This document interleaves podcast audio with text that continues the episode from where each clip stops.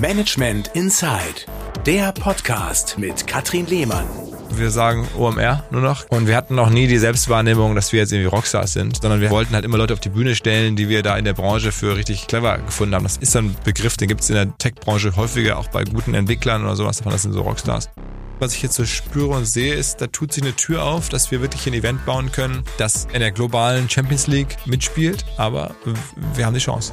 Management Insight wird Ihnen präsentiert von HDSX, die Klangrevolution für gleichmäßige Lautstärke und verständliche Sprache im TV und Streaming. Jetzt sichern auf hdsx.com mit 10% Rabatt. Gutscheincode INSIDE. Wir wünschen Ihnen ein spannendes Interview mit wertvollen Impulsen. Hier ist Management Insight mit Katrin Lehmann. Und wie ich mich freue, dass Sie wieder dabei sind. Es soll das Festival fürs digitale Universum werden. Nach zwei Jahren Corona-Zwangspause geht es am 17. und am 18. Mai endlich wieder los mit dem OMR Festival hier in Hamburg. Einem der weltweit größten Events im Bereich Digitalmarketing. Über 60.000 Besucherinnen und Besucher werden diesmal erwartet. Über 800 Speaker treten auf und rund 1000 Aussteller begleiten das Event sind. Tja, und wem haben wir das alles zu verdanken? Wer holt die internationale Elite der digitalen Werbeindustrie nach Hamburg? Philipp Westermeier. Als ob die Vorbereitung für so eine Veranstaltung nicht schon mehr als genug wäre, ist der Marketingmacher zugleich auch noch Internetunternehmer, Keynote-Speaker, Sparringspartner und Ideengeber, Trendscout, Podcast-Produzent und Moderator seines eigenen OMR-Podcasts. er sitzt außerdem im Aufsichtsrat von Eventum, dem Marktführer im Bereich Ticketing und Live-Entertainment. Buchautor ist er auch noch, wahrscheinlich mir noch irgendwas vergessen. ja, wie kriegt man das alles auf die Reihe? Wie tickt Philipp Westermeier? Und was macht ihn aus? Wie wurde er überhaupt zum Multiunternehmer? Das interessiert mich sehr und ich bin überzeugt, wir werden heute alle von seinen Insights ganz, ganz viel mitnehmen können. Obwohl Philipp mitten in den Vorbereitungen für das OMR Festival steckt, nimmt er sich Zeit für Management Insight. Das finde ich echt große Klasse. Und finde es auch deshalb spannend, weil wir diesen Podcast ausnahmsweise hier im OMR Studio aufzeichnen. Also genau dort, wo auch das Online-Marketing Rockstar Event in den Hamburger Messehallen steigt. Philipp, schön, dass das klappt. Danke für die Einladung. Freue ich mich total.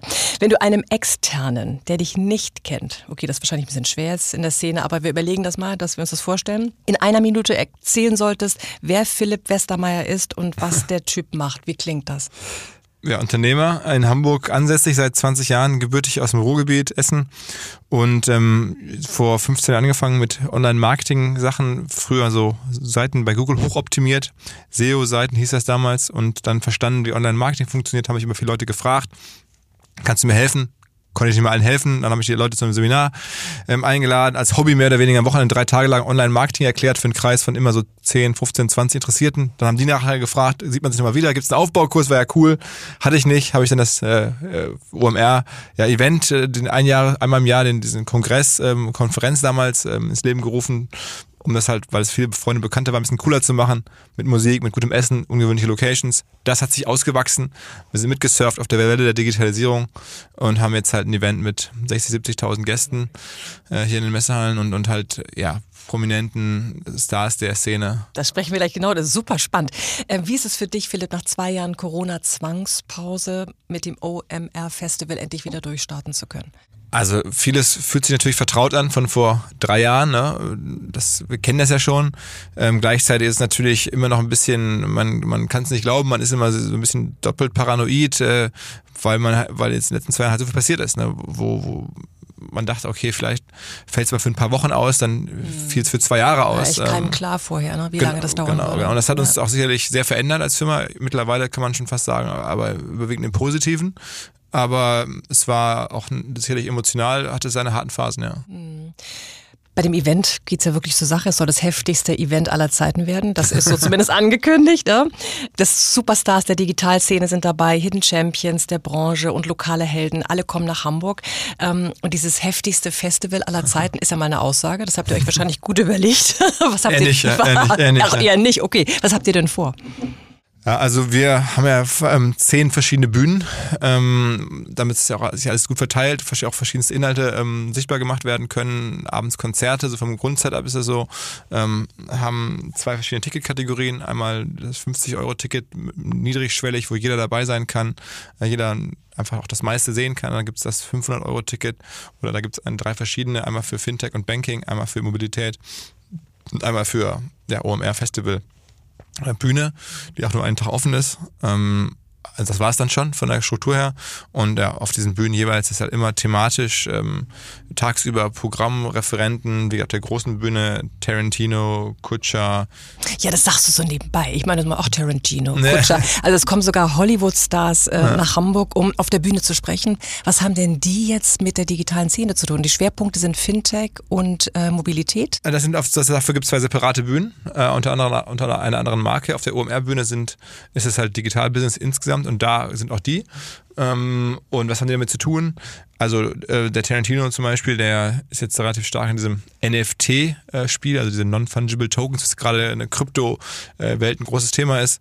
Da ist der aktiv, macht jetzt einen Podcast, hat natürlich das ganze Thema Streaming äh, klar vor Augen. Man muss auch sagen, wir haben ein bisschen Glück gehabt, den aus Hollywood zu holen. Das ist sicherlich schwieriger, als den jetzt aus Cannes zu holen, denn der ist zeitgleich, ist das Cannes Festival in, in Frankreich und da kommt der dann her. Aber Ashton Kutscher, ist der auch in Cannes? Ähm, das weiß ich gar nicht, ähm, wie der anreist. Ähm, aber den habt ihr aus Hollywood geholt? Den, den, ja, gut, also der macht ja auch vieles, ne? Mhm. Aber äh, genau, den haben wir jetzt sozusagen auch, ich hatte schon mal letztes Jahr mit dem mal einen Podcast gemacht, darüber mal kennengelernt und ähm, so ist es äh, entstanden. Ja. Wie kamst du darauf, die beiden einzuladen? Auch weil ich die schon spannend finde. Der Ashton Kutscher war auch einer der ersten amerikanischen so Superstars, der sehr viel so Investments gemacht hat, ist bei vielen digitalen Firmen halt entsprechend beteiligt, hat es gesehen, ähm, ist Influencer. Ich, ich fand es einfach spannend und ähm, äh, natürlich ist es auch so, dass wir zeigen wollen, wohin wir wollen, dass wir, dass, dass, dass wir eine ganze Bandbreite abspielen, nicht nur halt Fachleute, ähm, sondern halt auch ähm, ja, bekannte Persönlichkeiten mit einem weiteren breiten Themenfeld. Stichwort Mobilität. Ähm, Elon Musk hat gerade angekündigt, dass eines seiner neuen Produkte die Fahrzeugmobilität in den Schatten stellen wird. Mobilität ist ja auch eines der Kernthemen ähm, beim Festival. Habt ihr ihn auch eingeladen? Ähm, also wir sind immer wieder im Gespräch mit Tesla, aber es ist nicht so einfach, Elon Musk einzuladen, schon gar nicht mit großem Vorlauf. Ähm, wir hoffen uns, dass es früher oder später auch mal bei uns vorbeischaut aber ähm, noch kann ich das für dieses Jahr nicht vermelden. Diesmal werden rund 60.000 Besucher und Besucherinnen, eher mehr sogar erwartet. Das ist natürlich eine wirklich fette Veranstaltung. Macht dich das stolz?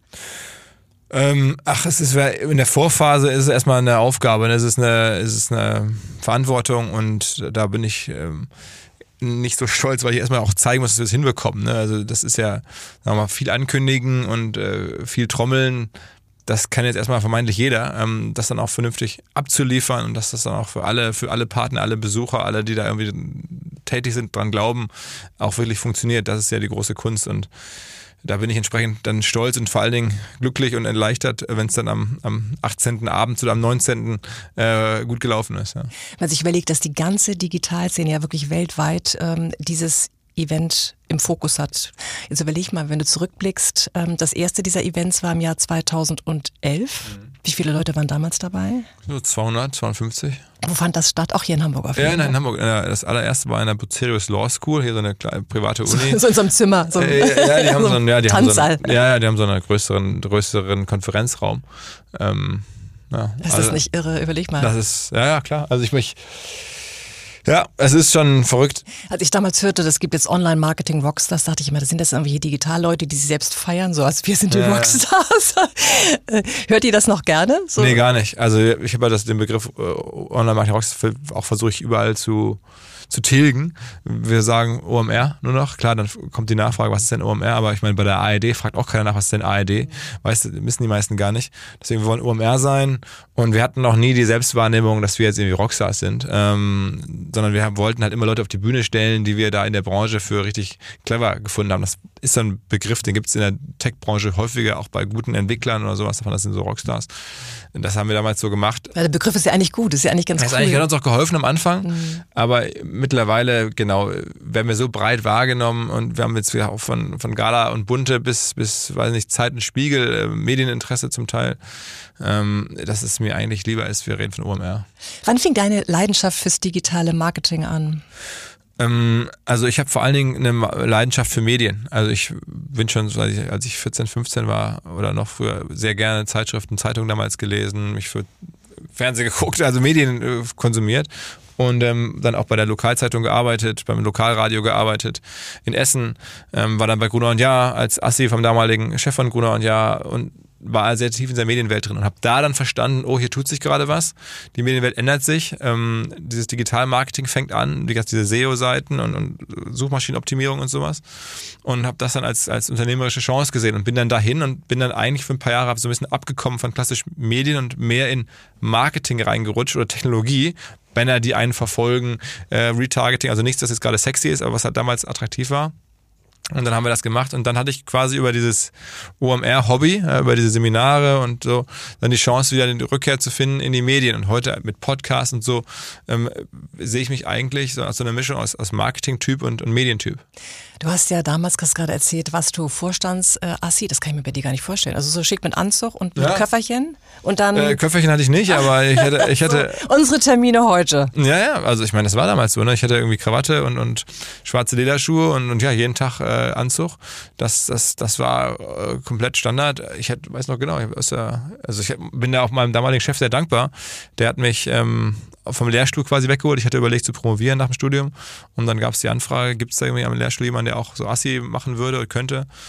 Und da bin ich dann relativ kalt rein und bin dann noch zu H&M, habe mir da zwei Anzüge geholt und ein paar Krawatten äh, und bin dann da in der damaligen Berufswelt so mitgelaufen, also schon auf einem guten Niveau, aber halt jetzt als Assi, als, als Einsteiger und habe mir das alles angeguckt. Das war so und Gibt es Dinge, äh, wo du heute noch äh, von der Zeit profitierst? total sagst, viel. Ja, ja zum total Beispiel? Viel. Ja, auch also generell zu sehen, wie damals die Firmen geführt wurden, äh, viele Leute aus der Zeit, viele Netzwerke, auch viele Fragestellungen gibt es ja bis heute. Ne? Jetzt gar nicht so sehr die tagesaktuell, wie mache ich jetzt irgendwie Social Media oder sowas, das war ja anders, aber wie steuert man Unternehmen, gerade im Medienbereich, ähm, welche Rolle, also wie, ja, wie, wie balanciert man das Verhältnis zwischen guten Inhalten und trotzdem einem profitablen Unternehmen gut aus? Das ist ja bei der Logistik ein bisschen einfacher im Medienbereich. Ähm, ja, muss man ja auch ein bisschen in die Zukunft investieren, Inhalte bauen, die nicht sofort als Wert erkannt werden, aber trotzdem halt irgendwie Geld ausgeben, ähm, wo man nicht sofort eine Rendite sieht, aber daran glauben, dass es langfristig funktioniert. Solche Sachen habe ich da schon ähm, sicherlich mitbekommen. Du hast dann immer die Seiten gewechselt, wurdest selbst zum Unternehmer und ähm, hast auch dein immenses Gespür für dieses digitale Business dann zum Ausdruck gebracht. Du hast dann äh, eine Online-Marketing-Agentur gegründet, die dann an Gruner und Jahr verkauft. Mhm. Und anschließend eine Werbetechnofirma und die hast du an Zalando verkauft. Mhm. War bestimmt auch ganz lukrativ. Ja, also wir waren zu dritt und es war damals sicherlich für uns schon super, äh, muss man ganz klar sagen. Das hat mir so auch vieles ermöglicht. Und, ähm, ja, so erstmal also gewisse wirtschaftliche Sicherheit, aber es hatte nichts zu tun mit irgendwelchen Exits, die man heute so kennt, wo halt irgendwie Leute äh, in den 30ern Milliardenfirmen aufbauen. Das ist fast nicht. Aber du hattest irgendwie Hummeln im Hintern, wolltest was anderes machen, hast dich dann ja. losgelöst von diesen beiden Unternehmen. Ich habe mich natürlich vor diesem Gespräch auch ein bisschen erkundigt, um mal zu wissen, was ist das eigentlich für ein Typ, dieser Philipp oh, Westermeier? Oh, oha. ähm, dann hörte ich immer wieder Sätze wie, Philipp ist einer der bescheidensten Menschen, äh, die ich kenne. Er ist loyal, er ist kollegial, er geht individuell auf Menschen ein, ist ein Teamplayer. Er legt keinen Wert auf Selbstdarstellung und Bling Bling. Passt das? Ja, also ich höre das natürlich gerne, ähm, aber die Wahl ist, wenn man jetzt ein Magazin hat, einmal im Jahr zumindest das Abendblatt gibt ja so ein Magazin aus, das Philipp heißt, ähm, dann habe ich irgendwie da schon ein schlechtes Gewissen auf der einen Seite, ähm, sowas zu hören und auch zu, zuzustimmen und dann, also ich habe schon verstanden, dass auch irgendwie eine, eine eigene Name, Marke irgendwie der Firma hilft, ne? so deswegen spiele ich das auch ab jetzt irgendwie. Ähm, ja, also leg mich schon passt auch raus. offenbar ganz gut, die Beschreibung. Also ich, ich finde das, ich finde das sind, sagen wir mal, sehr wünschenswerte äh, Attribute. Also bin da dankbar für so eine, so eine Sicht. Ich habe nicht, also möchte nicht jetzt unbescheiden rüberkommen. Bin auch nicht der Typ, der sicherlich jetzt es, es anstrebt, irgendwie so als der super Unternehmer irgendwo gefeiert zu werden. Aber jeder ist eitel und ich habe jetzt auch zugelassen, dass da, äh, bin auch bei Instagram aktiv und poste und mache und tu, wie das heute so funktioniert. Deswegen ist es ja auch ein schmaler Grad und, und, ich verstehe auch Leute, die sagen, okay, der redet immer von, er ist bescheiden und dann auf einmal kommt ein Magazin raus, das heißt Philipp. So, so war das ja wirklich oder, oder so ist es halt einmal im Jahr zum Festival. Aber die Idee kam nicht von mir wohlgemerkt. Ja, vor allem, wenn andere über dich sagen, dass du so ein Typ bist, ist es ja etwas, was, was du gespiegelt kriegst. Das ist ja nicht das, was, was du selbst sagst. Ich hoffe, dass es so ist, ähm, aber ich weiß auch, dass es, dass es irgendwie auch dazugehört, ab und zu mal selbst ähm, nach vorne zu gehen, gerade in Medienunternehmen ja, musst du auch ein paar Duftmarken setzen. Ja, für viele steht ja die eigene Performance gerade im Bereich Social Media total im Fokus. Ähm, wird das sogenannte Personal Branding aus deiner Sicht überbewertet oder ist es wichtiger denn je geworden? Ähm, also man könnte fast sagen, beides ist richtig. Also es ist auf jeden Fall sehr wichtig geworden. Ähm, du kannst halt irgendwie alleine bei deiner Person Firmen aufbauen, heutzutage sehr, sehr viel Wert schaffen, sehr, sehr viel woanders Kosten sparen, ähm, leichter an Leute kommen, leichter an Kunden kommen, vielleicht eine Story äh, erzählen, äh, Social Media Zeiten leben von Storytelling. Das stimmt schon alles. Ähm, dann ist aber auch richtig, dass das häufig dann auch wieder ein bisschen überschätzt wird, dass man denkt, okay, es geht nur darum. Das ähm, ist in den allermeisten Bereichen auch nicht richtig. Ähm, also nur mit einer starken Brand oder mit einer hohen Prominenz ähm, gewinnt man gar nichts und schon gar nicht wenn man nicht irgendwie auch für ein Thema steht. Ne? Man muss, glaube ich, jetzt äh, einfach irgendwie so, so, ein Thema entdecken und dann kann man sich darüber schon einen Namen machen und dann auch ein Business entwickeln. Also das klappt schon sicherlich besser als vorher, das, äh, vor 20, 30 Jahren. Das ist gar keine Frage. Aber ähm, sei denn man, äh, selbst Elon Musk, ne, denken alle, der mit seinen Tweets und so, der Typ ist halt, was man so hört, ja ein krasser Ingenieur. Ne? Also das ist erstmal ist dann auch schon die Leistung nach wie vor noch da, Gott sei Dank. Gleich geht es weiter mit Management Insight und Katrin Lehmann. Präsentiert von HDSX. Die Klangrevolution für gleichmäßige Lautstärke und verständliche Sprache im TV und Streaming. Jetzt sichern auf hdsx.com mit 10% Rabatt. Gutscheincode INSIDE. Möchten auch Sie im Rahmen dieser spannenden Talkgäste und Themen auf Ihr Unternehmen oder Ihre Produkte aufmerksam machen? Dann werden Sie Exklusivsponsor von Management Insight und profitieren von der hohen Reichweite und Werbeakzeptanz dieses Business Podcasts. Die Mediadaten und Detailinfos bekommen Sie unter sponsoring at management-insight.de. Der OMR-Gründer Philipp Westermeier ist diesmal mein Gast. Darüber freue ich mich sehr. Philipp, Corona Corona hat ja vieles verändert. Für das digitale Business war die Pandemie ja ganz bestimmt ein Beschleuniger. Ich glaube, das kann man so sagen. Mhm. Mit welchen Projekten habt ihr die Zeit genutzt?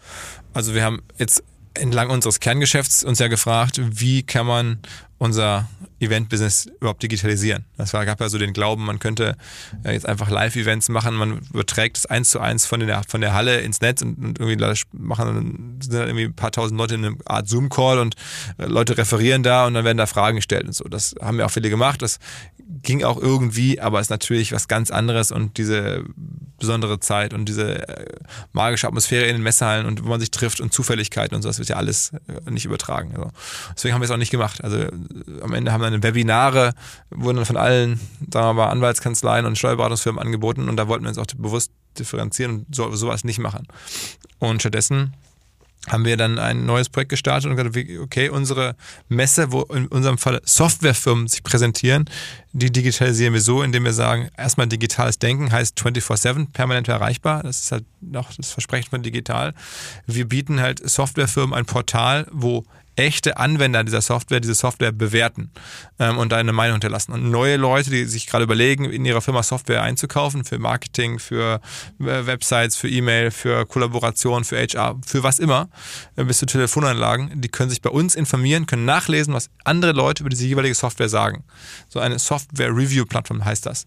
Und das ist unser großes Projekt. Wir wollen das Check24 sein für Business Software. Das heißt, bevor du irgendwo Business Software kaufst, guckst du mal kurz bei uns nach, was andere Anwender darüber sagen. Und das ist auch sehr wertvoll, wenn du da der, der Anlaufpunkt bist, wo diese Meinung, dieser Marktplatz quasi stattfindet. Das ist am Ende ein digitaler Marktplatz, aber halt nicht an zwei Tagen, sondern permanent. Das war unser großes Projekt. Daran arbeiten wir bis heute. Das wird auch die nächsten Jahre weitergehen.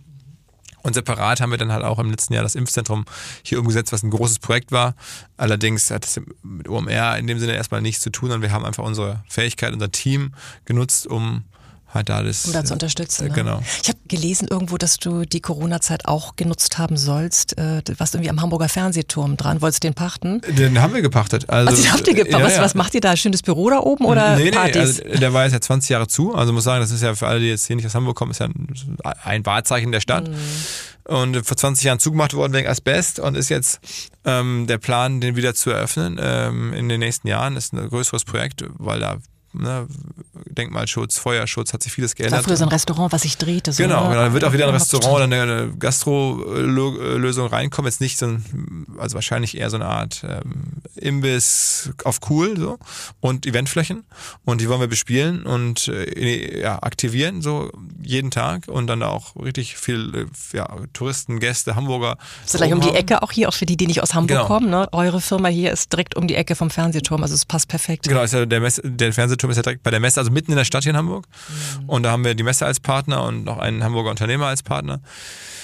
Und wir hoffen, dass wir das ja in den nächsten Jahren hinbekommen, alle Anträge, alle, alle Baugenehmigungen ähm, zu haben, dann auch bauen zu können, dass das dann wieder ähm, komplett frisch ist und dann ist man da wieder Echt dieses Wahrzeichen bespielen kann. Nebenbei bist du auch noch im Aufsichtsrat von Eventim, mhm. dem größten Ticketer, Ticketdienstleister. Mhm. Inwiefern berätst du das Unternehmen? Also in dem Sinne beraten muss man das jetzt nicht, weil das ist eine Wahnsinnsgeschichte. Der, der Gründer ist ja bis heute der CEO ähm, und, und auch Hauptaktionär und äh, der hat damit schon sehr, sehr viel Erfolg. Ähm, insofern ab und zu stehe ich auch für Fragen zur Verfügung, gucke mir auch Sachen an, gerade jetzt mit Blick auf die äh, digitalen Fragen, wo ich dann halt mal eine, eine Meinung reingebe. Ähm, aber ich, ja, das ist jetzt das eine. Auf der anderen Seite ist es natürlich auch so, dass ich selber da noch sehr viel von profitiere und sehr viel mitnehme, ähm, in so einem Umfeld ähm, ähm, dabei zu sein. Und, und, wie gesagt, das ist jetzt nicht das klassische Unternehmen, wo halt mal so ein ähm, angestellter Vorstand kommt und geht, sondern das ist ja das Lebenswerk des, des, des, des heutigen Aber du bist CEOs. dabei, ist ja sicherlich auch spannend, dass du auch viel mit rausziehen kannst für dich Absolut, und für, für dein ja. Unternehmen. Also es ist, ist sicherlich ein Geben und Nehmen, aber mhm. ich versuche da auch was reinzugeben, auch ein bisschen mein Netzwerk. Hier und zu gibt es ja offene Stellen oder Fragen, wer könnte was machen, da versuche ich zu helfen, klar. Du hast auch viel Input reingegeben mit deinem Buch Digital Unplugged. Ja, das, äh, das ist ein anderes Projekt, da bin ich angesprochen worden, ähm, von einem Verlag ein, ein Buch zu machen und da war es dann auch wieder ein bisschen natürlich, äh, wenn man darauf guckt, ist ein Buch jetzt wirtschaftlich gar nicht so attraktiv, aber ist natürlich auch eine gewisse Eitelkeit, ein bisschen Bucketlist, mal sowas gemacht zu haben. Auch Lust am Medien machen, habe ich aber schon beschrieben. Und dann, mein Buch hatte ich noch nie gemacht, hatte, hatte noch bis dato kein Interesse. Und dann dachte ich mir, okay, dann probiere ich das mal. Ist alles so nebenbei. Ein bisschen Aufsichtsrat, die ja, Firma muss weiterlaufen, Jahre, ne? die Softwareplattform, ja. Buch geschrieben. so, habe ich ja, nochmal gemacht. Wir haben ein Team, ne? ich habe ja gerade erzählt, wir sind jetzt echt irgendwie mehrere hundert Leute und ähm, ja, also, aber es war, war was los. Also ich will auch das meiste rausholen aus meiner, ähm, aus meinem Berufsleben. Ähm, oder aus meinem gesamten Leben. Und insofern alles mal ausprobieren. Ja. Sag mal, wie lebt ihr hier bei OMR Diversity? Ähm, also wir versuchen das Thema äh, sehr gut im Blick zu haben, haben auch eine, sind ja vier Personen in der Geschäftsleitung. Aber alles Männer, habe ich nee, gesehen. Ähm, ist eine Frau? Vier ist eine Isa, Isa Gard ist dabei, sind also drei okay. Männer, eine Frau und gerade Isa ist da sehr auf dem Thema unterwegs. Ähm, haben jetzt ein eigenes Event dafür geschaffen und wir haben auch wirklich viele Männer, denen das am Herzen liegt, ähm, mich eingeschlossen und haben jetzt ein Event, das heißt 50-50. Wir versuchen bei ganz vielen Sachen wirklich dieses 50-50 hinzubekommen, als, uns als Ziel zu setzen, ähm, auf den Bühnen äh, in, in, Teilen, ähm, schaffen das natürlich nicht überall, aber haben das jetzt sagen, über die Firma hinweg sowieso. Also wir haben sicherlich, ich habe es noch nicht mehr genau gezählt, aber wenn wir jetzt sagen, ja, wahrscheinlich äh, insgesamt genauso viele Frauen wie Männer hier im Unternehmen. Ähm, also es ist gut ausgeglichen. Ja. Ich glaube, wir sind da auf einem okayen Weg. Man kann da schon besser sein. Es gibt einige Bereiche, da ähm, schaffen wir es noch nicht ganz so gut. Bei mir im Podcast gibt es immer wieder die Kritik, dass da zu wenige Frauen zu Gast sind. Jetzt gerade ist äh, Caroline Kebekus da in der aktuellen Folge. Aber ähm, ja, das, da, da schafft man es nicht so, so gut, weil auch natürlich auch die Welt, diese Digitalwelt und, und, und Marketingwelt nach wie vor stärker von Männern gestaltet wird, ob wir das nun wollen oder nicht. Das ist ja noch so, das bilden wir ein Stück weit natürlich auch zwangsläufig dann so ab, aber ja, machen uns da schon viel Gedanken zu. Ja, genau, einen eigenen Podcast machst du auch noch, den haben wir fast verheimlicht. Ich habe es in der Anmoderation schon gesagt. Ähm, geht dir da das Herz auf, wenn du da, jetzt machst du einmal in der Woche, glaube ich. Zweimal in der Woche. Mhm. Ja, es ist für mich schon mit das Beste am Job. Also mache ich total gerne. Ähm, bin da ein bisschen reingestolpert, muss man sagen, aber ähm, ja, ich bin einfach sehr neugieriger Typ und in dem Format, wo ich halt dann andere Wirtschaftsgrößen, Unternehmer, ja auch irgendwelche Hidden Champions, Leute, die im Verborgenen was krasses machen, ähm, ausfragen kann. Das äh, macht mir schon sehr viel Spaß. Ja, Heute kann ich dich ausfragen. Ja, ja. Wie wichtig ist für dich, Philipp, eine gesunde Balance zwischen Job und Privatleben? Oder bist du ein Workaholic? Brauchst das gar nicht? Ich weiß gar nicht so genau, wo da die Grenzen verlaufen. Also ich nehme halt meinen Job jetzt auch nicht so als, als Job wahr. Also ich habe früher ja, teilweise gespült oder in einer Tankstelle gearbeitet oder war Fahrradkurier oder so, da war das ja Job. Ja. Das war auch, auch genervt und ich war froh, wenn es vorbei war und ich irgendwie mein Geld hatte und dann tschüss.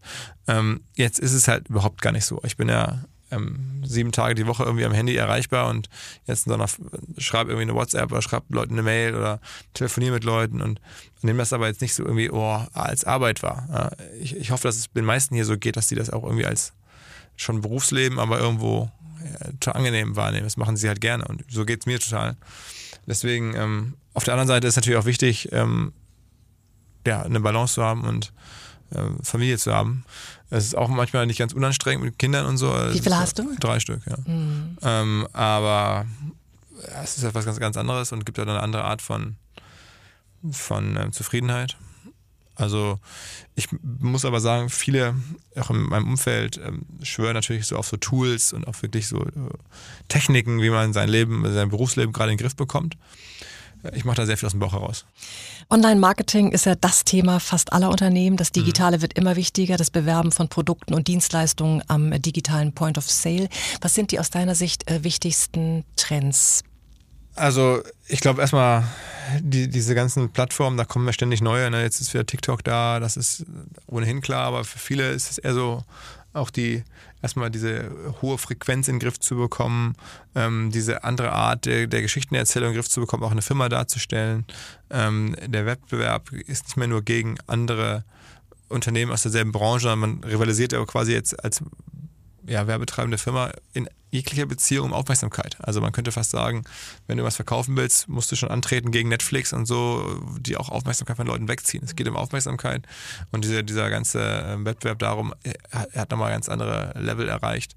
Aber es gibt ja sicher nicht so das eine ähm, Megathema. Also ich, aber Storytelling, habe ich schon rausgehört, ist das ein, ist ein wichtiges genau, Thema. Genau, genau. Das, aber das war ja auch schon immer so. Es hat sich nur wieder jetzt, genau, es äh, gibt jetzt neue Möglichkeiten des Storytellings und neue Anforderungen vielleicht auch. Ne? Eine, eine höhere Frequenz, eine höhere Nähe, zu, eine Echtheit und weniger ähm, jetzt so, so, so Plastikphrasen ähm, und so. Also ähm, das ist alles schon irgendwie im Umbruch.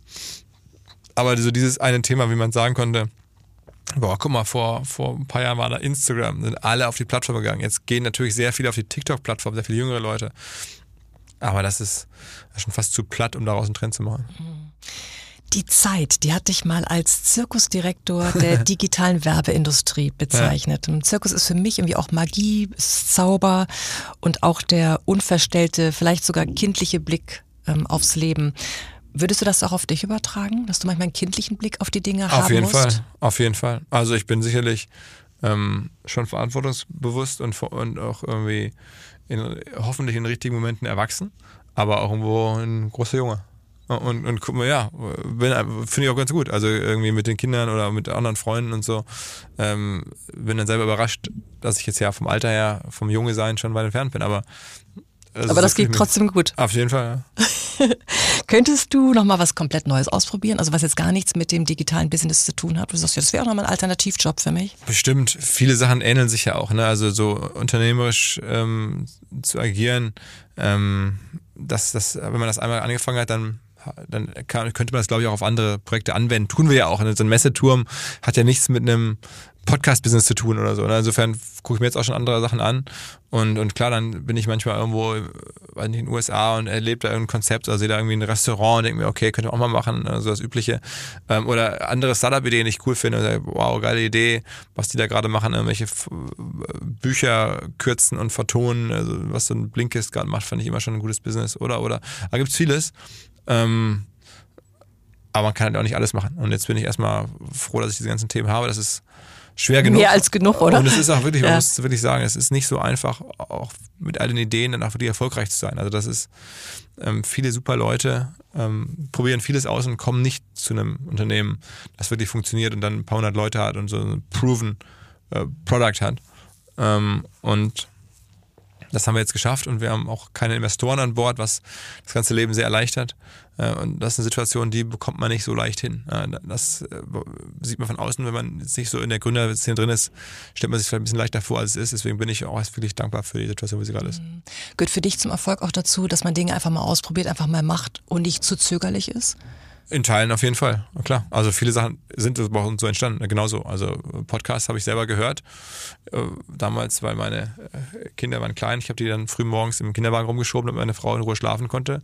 Das war noch bevor Podcasts in Deutschland bekannt waren. Ich habe dann amerikanische Podcasts gehört aus Langeweile, da morgens früh und ähm, fand das aber so cool. Und dann kam ich nach Hause, äh, nach zwei Stunden spazieren gehen mit Podcast hören und meine Frau schon so, wo warst denn du irgendwie mit den Kindern? Ich so, ja, Podcast gehört und dann hat mich das inspiriert.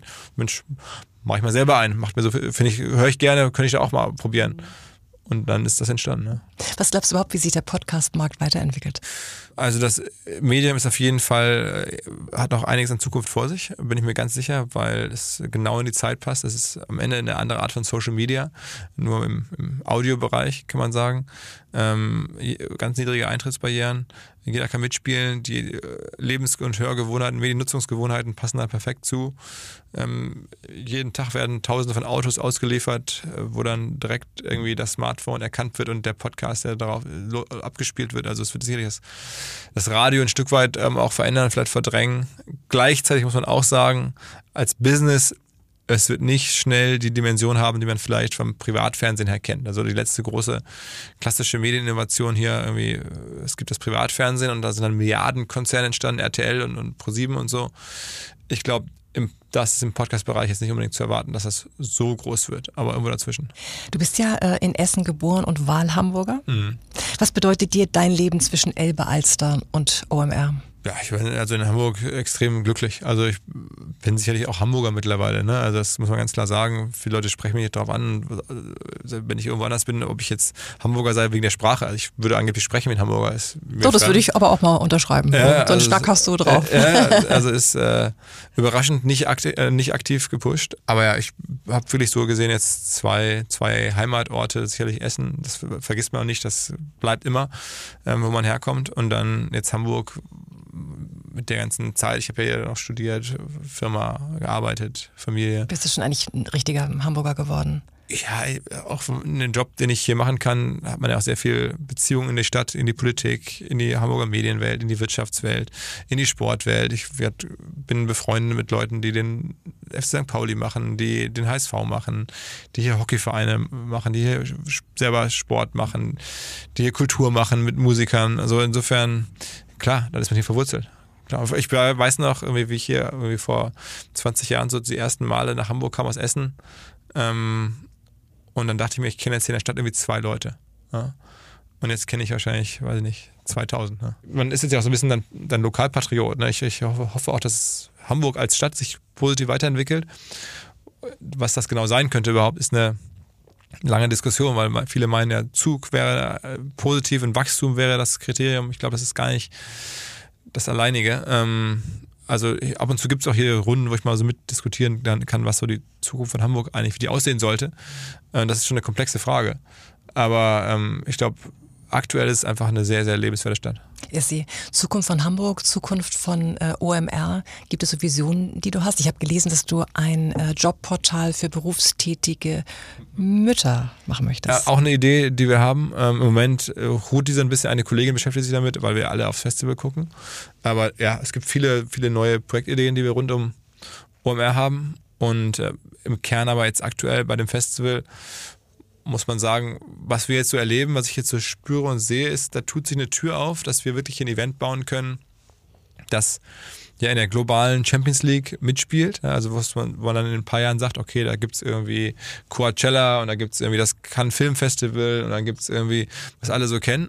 Und da können wir rein. Das war mir ähm, natürlich selber gar nicht so klar. Und mit Corona erst recht nicht. Jetzt spüre ich das wieder und denke, okay, da ist ein Pfad da, ähm, der ist jetzt nicht Gott gegeben, da gibt es kein Grundrecht drauf, so ein Event zu bauen, aber wir haben die Chance. Philipp, das waren so viele interessante Insights. Es hat mich echt gefreut, dich kennenzulernen, auch hier in deinem Umfeld im OMR Podcast Studio. in einem davon, ja, mehrere. Ich wünsche dir viel Erfolg mit dem Event und Spaß natürlich und danke dir, dass du dir trotz des Vorbereitungsstresses noch Zeit genommen hast für Management Insight. Dankeschön. Ja, danke dir fürs Rumkommen ähm, und ja, fürs Interesse. Ich hoffe, deine Hörerinnen und Hörer, ähm, der eine oder andere kommt zum Festival. Wer ähm, unsicher ist äh, oder sagt, es ist ja mir viel zu teuer, schickt mir eine Nachricht irgendwie auf Instagram, auf LinkedIn. Ich kümmere mich drum. Also wenn ihr es jetzt vor dem 17., 18. Mai hört, würde mich freuen. Kommt rum. Will passieren. Danke, Philipp. Alles klar. Tschüss. Tschüss. tschüss. Management Insight wurde Ihnen präsentiert von HDSX, die Klangrevolution für gleichmäßige Lautstärke und verständliche Sprache im TV und Streaming. Jetzt sichern auf hdsx.com mit 10% Rabatt. Gutscheincode INSIDE. Das war Management Inside, der Podcast mit Katrin Lehmann. Alle vier Wochen neu. Jetzt abonnieren und keine Folge verpassen.